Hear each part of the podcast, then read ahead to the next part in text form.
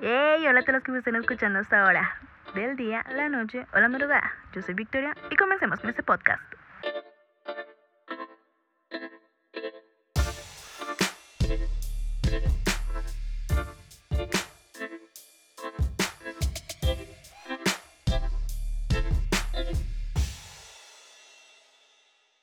Bienvenidos a todos los que se conectan en este momento a la Gochafito de Victoria.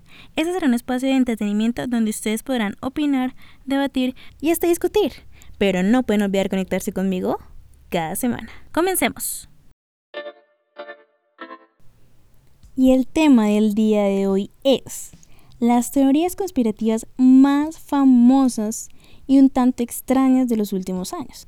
Empecemos con una teoría bastante famosa y esta tiene que ver con las pirámides de Egipto y quién las construyó. Las pirámides de Egipto fueron construidas como tumbas para enterrar a los faraones. Se tenía la creencia que los faraones eran auténticos dioses, de allí la implementación de la momificación cuya finalidad era la preservación del cuerpo de la corrupción física para llegar al más allá. La Gran Pirámide de Giza, o Keops, no sé si lo estaré diciendo bien, la verdad, nos da una respuesta a esta pregunta, y es la religión. Defensores de la Biblia aseguran que Noé fue quien dirigió la construcción de la Gran Pirámide, pues no conforme con haber construido un arca para salvar a todas las especies animales, decidió construir las pirámides una vez tocó tierra firme. No sé. no sé qué piensan ustedes, pero siento que en esta modernidad, en esta actualidad, nosotros tendemos a subestimar los conocimientos que tenían en aquella época, o por lo menos yo sí lo hago. Puede ser que tuvieran grandes conocimientos para poder construir semejantes estructuras como lo es por ejemplo el arca y una pirámide. Pero pues no sé, juzguen ustedes. Esta teoría tenía un lema, o esta afirmación también tomó fuerza gracias a que algunos dicen que quien tuviera la capacidad de crear y construir un arca lo suficientemente grande para cada especie era capaz de construir la gran pirámide, o pues su dirección respectivamente. Como escucharon ustedes, esta teoría quiere basarse o sustentarse en la religión, en acontecimientos, en hechos religiosos que sucedieron obviamente miles y miles de años y que todo recae o reposa en la Biblia. Díganme ustedes qué piensan, qué opinan, si están de acuerdo, si no, si realmente les parece algo loco de creer o quizá tiene algo de razón. Díganmelo ustedes. Otra versión acerca de las teorías conspirativas sobre las pirámides nos lleva nos remonta hacia los alienígenas. Pues esta nos dice que fueron construidas como guía a naves alienígenas que llegaban a la Tierra. Esta teoría toma fuerza gracias a la alineación que tiene con las constelaciones de Orión e indican que poseen cristales especiales capaces de crear un efecto eléctrico luminoso para ser vistas a distancia por los alienígenas. Esta teoría es bastante interesante para mí personalmente gracias a la confirmación que hizo la CIA hace un tiempo, no sé si ustedes lo pudieron ver, me parece que vía Twitter, diciendo que sí confirmaban la veracidad de las fotos y los videos acerca de avistamiento de ovnis.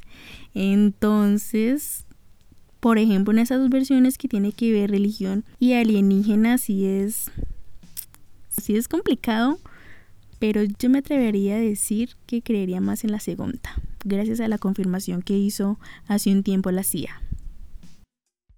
Díganme ustedes qué piensan, qué opinan, o si definitivamente fueron dos versiones que nada que ver.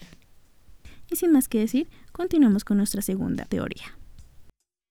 Número 2. Nuestra segunda teoría recae en la exitosa serie estrenada el 22 de septiembre de 1994 y culminada el 6 de mayo del 2004.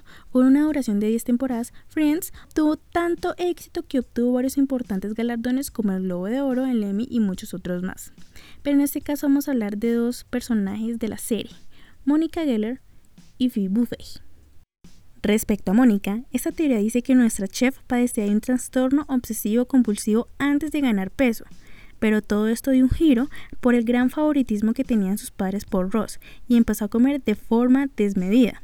Después del día en que Chandler se refirió a ella de una forma un tanto imprudente, Mónica empezó a perder peso de forma acelerada, así desviando su trastorno por la comida, ahora por la limpieza, dándole así pues una nueva dirección.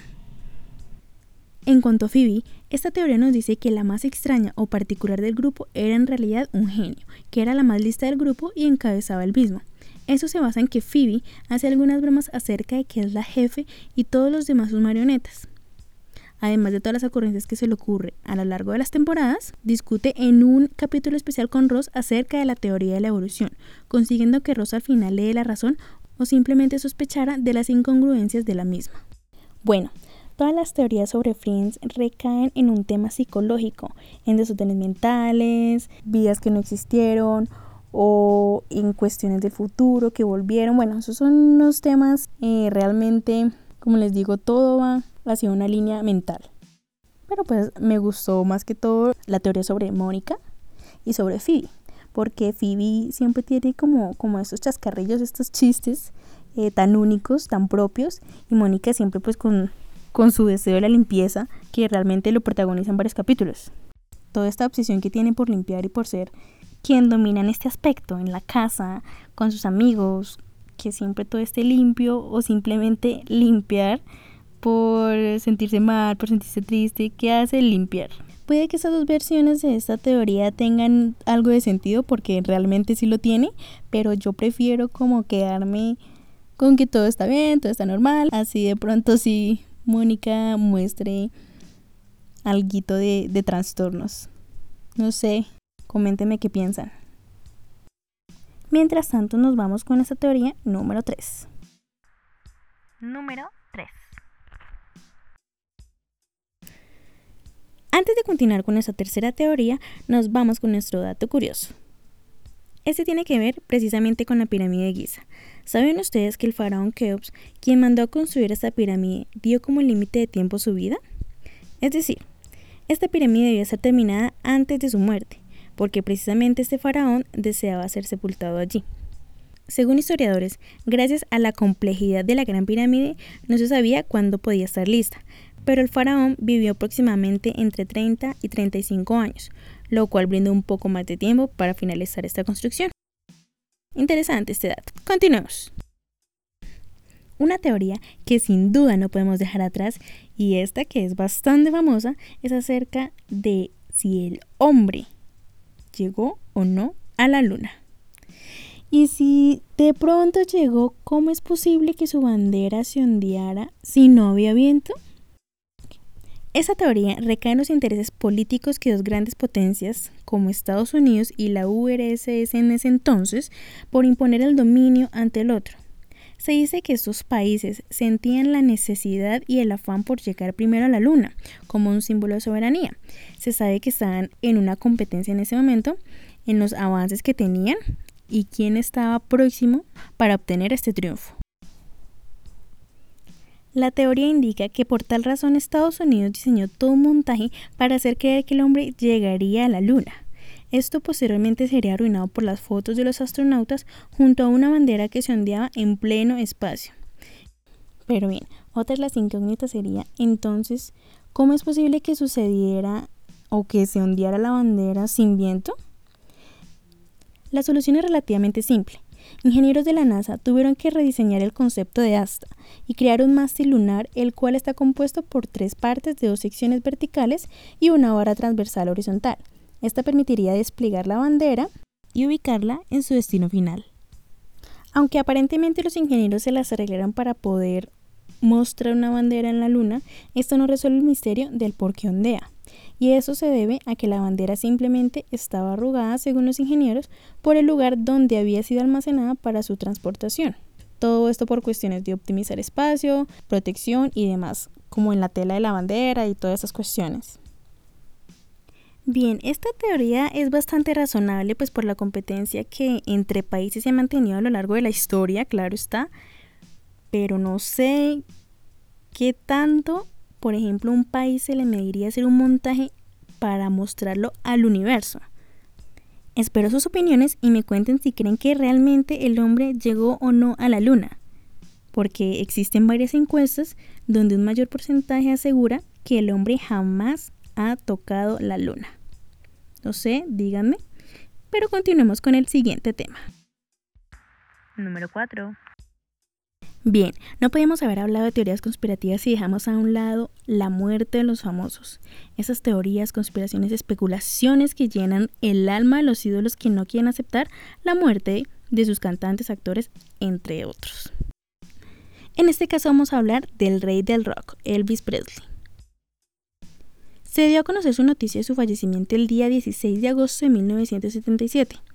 Lógicamente esto causó un gran revuelo e indignación, bueno, no tanto indignación, negación por parte de sus fans a aceptar que el rey del rock había fallecido. Por ende, tiempo después empezaron a crear diversas teorías respecto a su muerte. Una de estas habla sobre un avistamiento del rey del rock tomando un tiquete de avión hacia Buenos Aires.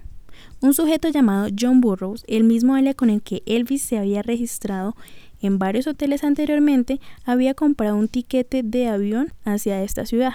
Una empleada del aeropuerto de Memphis aseguró haberle vendido ese tiquete a un señor muy muy parecido a Elvis. Un segundo avistamiento fue en el año 2017, en la conmemoración del nacimiento del rey del rock. Un hombre de edad, con barba, lógicamente canoso, aparecía en medio de los asistentes para observar por sus propios ojos que mucha gente aún lo seguía recordando y queriendo. Muchos asistentes aseguraron que era Elvis por su parecido y porque iba acompañado por guardaespaldas. Aseguraban porque un hombre de edad aparentemente inofensivo y desconocido tenía la necesidad de llevar consigo guardaespaldas. La muerte de un ídolo siempre va a ser un acontecimiento importante en la vida de un fan, quien se quiera negar a aceptar que aquella persona que más admiraba e idolatraba se ha ido. Es más fácil, supongo yo, para ellos empezar a crear historias o teorías respecto a su muerte que no sea precisamente el hecho de haber fallecido que de pronto se aburrió de su carrera, que quiere paz y quiere tranquilidad, se cansó de ser asediado por gente, por paparazzis, etc. Pero no sé, muchas personas aseguran que famosos de todo el mundo hacen eso. Mi pregunta es, ¿realmente ellos quieren desaparecer? Yo digo, si ellos realmente se cansaron de la fama y han decidido fingir su muerte, pues déjenlos que finjan su muerte y que estén tranquilos, ¿no? Pues por algo hicieron eso. Pero cada quien, cada fan de pronto no es tan fácil aceptar una pérdida así y tener que encontrar otro ídolo o simplemente no poder olvidarlo. Sé que esto suena un tanto romántico, despecho, cuestiones así, pero no sabemos a ciencia cierta, o ustedes que de pronto son muy fan de algún cantante, actor, lo que sea, sentir que de pronto se va, no sé. ¿Qué tan dolorosa sería esa pérdida? ¿Qué tanto les afectaría? ¿O qué tanto sufrirían por ello? Como digo en todas las teorías, no lo sé. Díganmelo ustedes. Bueno, y con esas cuatro teorías los dejo para que ustedes piensen, analicen, reaccionen, opinen qué piensan de todas esas teorías, de todas esas conspiraciones, de todas esas suposiciones. Y si ustedes dicen, ¿me le mediría hacer teorías? Y antes de finalizar, nuestra iluminación del día. Bueno, esta iluminación es más que todo para todos aquellos que están encerrados en este momento, es decir, en cuarentena. Aprovechen este espacio o este momento para hacer lo que ustedes quieran. Si quieren ser productivos, sean productivos. Si no quieren hacer absolutamente nada, no hagan nada pero no olviden ser felices. Ah, y sobre todo estar tranquilos, ¿no? Bien, estas fueron nuestras cuatro teorías conspirativas más famosas o un tanto extrañas. Quedan muchas más por fuera, pero pues si ustedes quieren podemos hablar de esas en otro momento. Espero les haya gustado este ratico con la huechafita. Y no olviden seguirme en mis redes sociales. Aparezco como roa-victoria en Twitter e Instagram. En Anchor y Spotify como victoria.lahuachafita. Estaré leyendo todas sus opiniones sobre estas teorías y bueno, sin nada más que decir, cuídense, espero tengan un gran día, noche o madrugada. Nos vemos en una siguiente emisión. Los despide Victoria Roja. Bye.